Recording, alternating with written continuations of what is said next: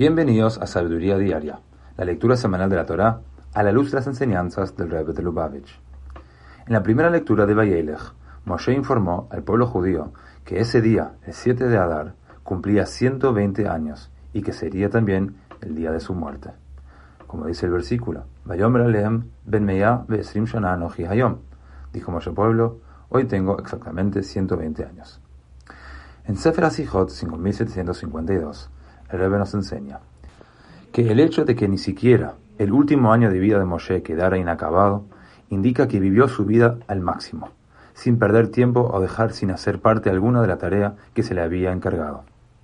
El hecho de que la vida física de Moshe reflejara tan perfectamente su vida espiritual indica que él se sobrepuso exitosamente a la división entre lo espiritual y lo material. Su perfección espiritual se manifestaba en su perfección física. La vida de Moshe debe inspirarnos a vivir nuestra vida al máximo, con la conciencia de nuestra misión divina permeando cada minuto y cada hecho de nuestras vidas. Al hacerlo, disolvemos la división artificial entre lo espiritual y lo físico, revelando la divinidad innata subyacente a toda realidad.